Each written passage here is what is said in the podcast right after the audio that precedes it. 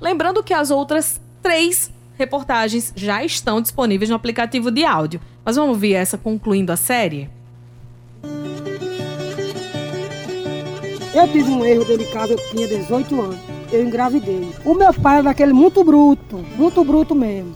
Ele ignorou. Então todo dia de 4 horas da manhã eu saía trabalhar barrigona. Quando chegou lá e falou com o empregado, tá botando um abacaxi bem grande, frutando, que era pra eu sofrer porque eu peguei essa gravidez dentro de casa. Você vai adubar o abacaxi, amarrei aquela bicha, a caçambinha na barriga, fui embora do bar. Quando veio uma dor, veio trem, eu digo, meu filho, você nasce aqui, tome chuva e tome relâmpago, tome chuva e tome relâmpago. Eu digo, você nasce aqui, dentro do abacaxi. Quando ele vê a caça comprida amarrada de corda, eu digo, agora vem. Quando ele vê que eu vi que o menino vinha saindo, só fiz me sentar detrás de uma ruma de fiação dessa que tinha, só fiz me sentar, puxei a caça, quando eu puxei, botei o menino meio das minhas pernas, tome chuva, tome chuva, tome chuva. E agora eu tô sozinho aqui mais 10, nossa senhora, só que Deus quiser. Independente de sua crença ou fé, um imaginário comum inegável é que a natureza, este ser supremo, é uma deusa mãe. A força, perseverança, capacidade de resistir às intempéries e, claro, a fertilidade, o dom da vida. Nada simboliza mais a feminilidade do que a natureza e sua exuberância, abundância, resiliência, pluralidade. Assim sendo, não é mera coincidência partir das mulheres as histórias mais fantásticas, menos prováveis e mais épicas que encontrei nas andanças por campos e descampados Paraíba adentro e afora. A sonora que abre este episódio é de Cleide Rodrigues, agricultora de 57 anos, da cidade de Itapororoca. Vida sofrida, trajetória castigada, mas sorriso largo, energia inabalável e força inquebrantável. Grávida aos 16 anos, foi colocada para fora de casa pelo pai bruto, como a própria descreve. Pensando mais na perda braçal de mão de obra que no abandono da filha, o senhor desistiu, mas prometeu submeter a adolescente a uma vida de privações e agruras. Assim foi a gestação de Cleide, que culminou na forma como a própria teve o filho, o primeiro rebento. Quando eu olho assim, ela vem aí, uma beba. Parece uma mentira. Perante a luz divina, ela vem a beba assim, ó. Pé no mato, pé no caminho. Ela disse, quando ela disse, que é isso aí? Eu disse, eu tive um menino aqui agora. Ela disse, o bigode tá cortado. Eu digo, tá não, deixa eu cortar agora. Aí pegou um saco velho de nalho, puxou, aí tirou um pedacinho de, de nalho desse tamanho. Aí com a faquinha que tinha, passou a faca no umbigo do menino. Aí cortou, aí amarrou, amarrou, pegou um pedaço de fumo velho, mastigou, mastigou, tu com uma, cuspida de, de fumo em cima. Eu digo, tá bom. Fiquei, quando meu pai chegou, "Ai, não é pra que você não diz que não é bater para aqui. Eu digo, eu parei aqui. Foi bom demais. Parei, fui embora com o menino. Quando eu cheguei em casa, minha madrasta, que eu não tenho mãe, que minha mãe me deixou desde 4 anos de idade. O minha madrasta, assim, o nome dele vai chamar Pedro pra ele morrer. Eu disse, tá certo. Bota o nome dele. Pedro, se você ver a marra de homem que ele tá hoje, marra de homem, meu amigo. Mas nasceu dentro, uma nasceu na beira do rio e outra nasceu dentro do abacaxi. Eu trabalho aí em Mendonça. Em Mendonça, quem conhece minha história, conta. Mas eu fui feliz, sou até hoje. Sou até hoje. A opressão, sofrimento extremo e abandono, Cleide Rodrigues transformou em obstinação. Sete filhos, 18 netos. Aí meu marido foi quando eu tinha cinco filhos, foi-se embora. Eu digo, vá, pode ir. Arrumei esse serviço aqui para limpar abacaxi, minha vida, limpar abacaxi aqui mesmo. Aqui mesmo que a gente não tinha, eu não tinha isso aqui ainda. Fui limpar abacaxi e cana. Hoje eu não dependo do marido, não. Quando eu fui morar com ele, ele disse, pra onde tu quer não, que tu arruma de mim dessa, eu te quero. Eu disse, só eu vou morar. Tá aí ele que diga. Pode chamar, eu digo, tá aqui aí. Eu vou morar com você, mas enquanto eu morando com você, você não vai botar uma feira dentro de casa, não. Eu sou mulher pra trabalhar. Aí caí mais ele aqui dentro do roçado, saí do, do, do, do roçado dos outros, meti mais ele aqui dentro do roçado, aí comecei. Aí foi quando a gente começou a aumentar, ter as coisas, melhorar, mas tá aí é ele que diga. Porque eu nunca disse, você nunca vai fazer uma feira em casa, não, quem vai fazer sou eu. Comecei a trabalhar, trabalhar até hoje, bebia, parou de beber, faz 23 anos que eu tô com ele, mas pergunta a ele se eu não disse ele que ele não fazia uma feira em casa, pergunta se ele faz. Quem faz sou eu, porque eu tive daqui no meu roçado. Graças meu bom Jesus. Minha vida foi assim, não foi, Josmar? Criar sete filhos só, mas Deus e Nossa Senhora.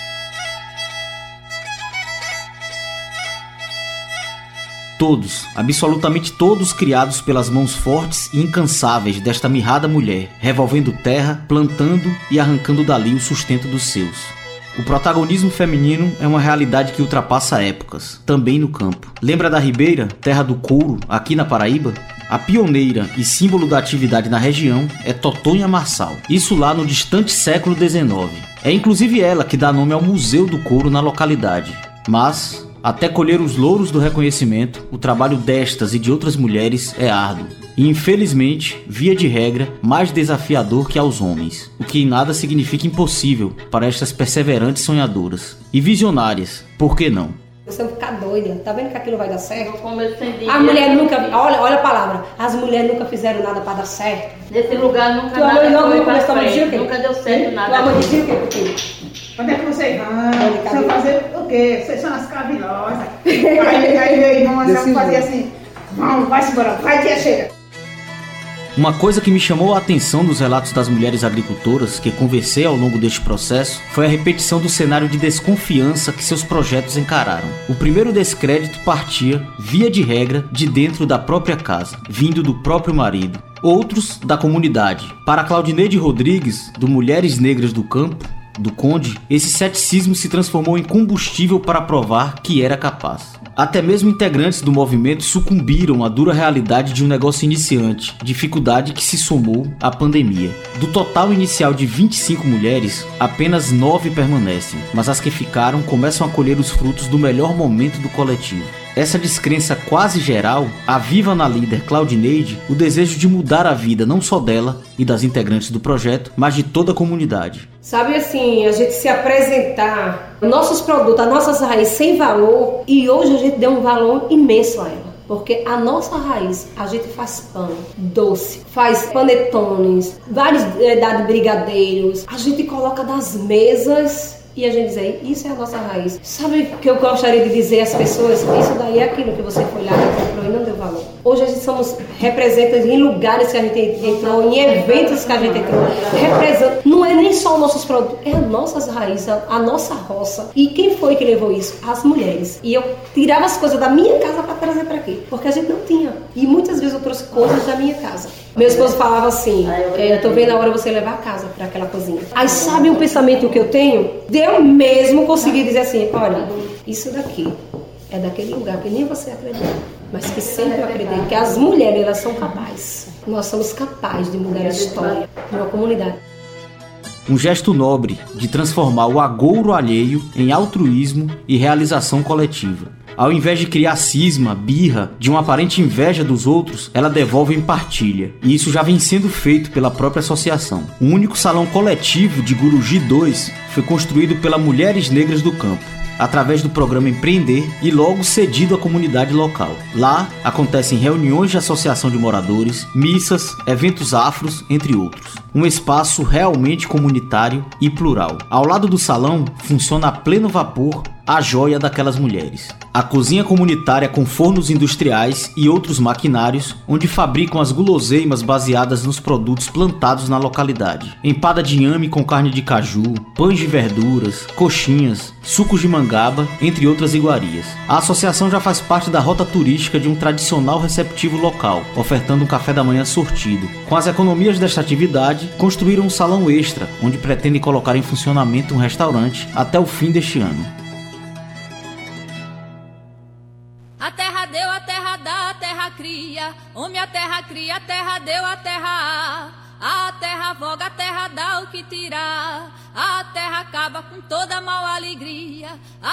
Acaba com inseto que a terra cria, nascendo em cima da terra, nessa terra de viver. Vivendo na terra, que essa terra de comer tudo que vive nessa terra, pra essa terra é alimento. Deus corrige o mundo pelo seu dominamento.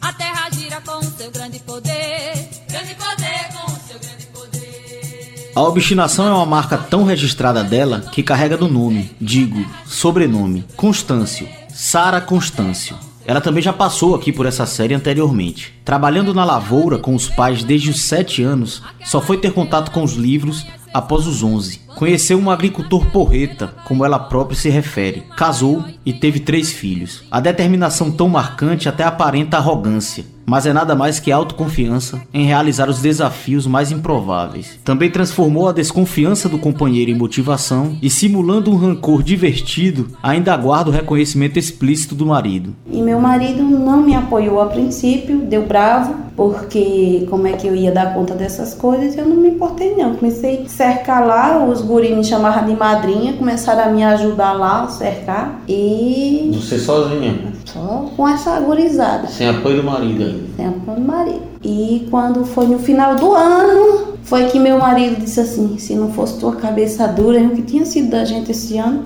foi o jeito dele dizer assim, é, Obrigado, obrigado, parabéns." parabéns, eu entendi.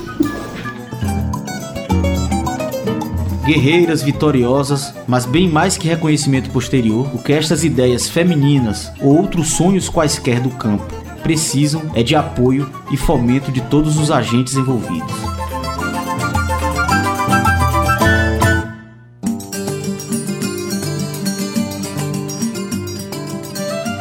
Peço inclusive às lideranças mulheres, protagonistas neste episódio, licença para o intruso. Afinal, o foco desta matéria também é obstinação, aliás, teimosia, como o próprio faz questão de destacar. O que me motivou foi a teimosia. Eu queria provar que uma pequena propriedade às margens do rio Paraíba, ela era viável. Eu tenho lá uma propriedade há mais de 40 anos, de 60 hectares. Paulo Souza é um engenheiro civil aposentado que conseguiu cumprir o sonho de muitos, como versa aquele hino rural. Uma casa no campo, um pedaço de terra para repousar na melhor idade.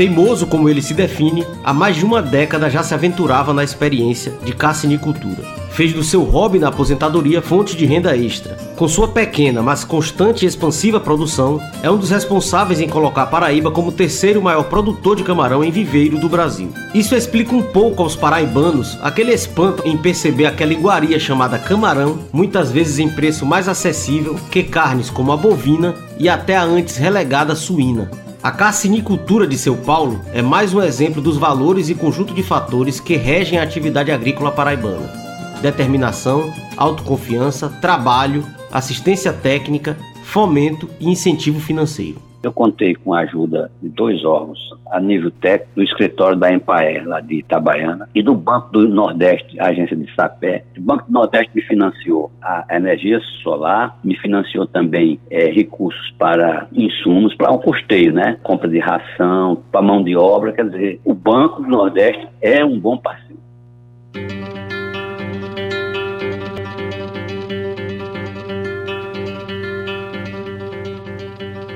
Claudineides, Cleides, Saras, Claudianes, Manuéis, Enildos, Georges, Lucas, Alex, Elias. Todos os personagens que apareceram aqui são apenas um microcosmo do agro paraibano. Que cada vez mais pessoas do campo possam se alimentar de fé, força, planejamento e investimento para empreender. E a Paraíba confirme por inteiro seu potencial agro, da agricultura familiar à agroindústria. Por limitação de tempo, espaço, não coube aqui, neste material, falas de representantes de todas as culturas agrícolas e derivados na Paraíba. Mas faço questão de menção especial à criação de camarão, a terceira maior do país e crescendo. A cachaça paraibana, maior volume absoluto do Nordeste e reconhecida como uma das melhores do Brasil, o algodão colorido, tecnologia genuinamente paraibana, os laticínios do sertão, com marcas já colocadas nas principais prateleiras do país, criação de abelhas, entre outros. A série Na Paraíba, o agro não é pop, não é tech, mas é tudo, para muitos, é um produto da Rádio Tabajara, emissora da empresa paraibana de comunicação. A edição de áudio e montagem coube a João Lira e Marcos Pac. Produção de Fernanda Gonçalves. O roteiro e locução é meu, Marcos Tomás.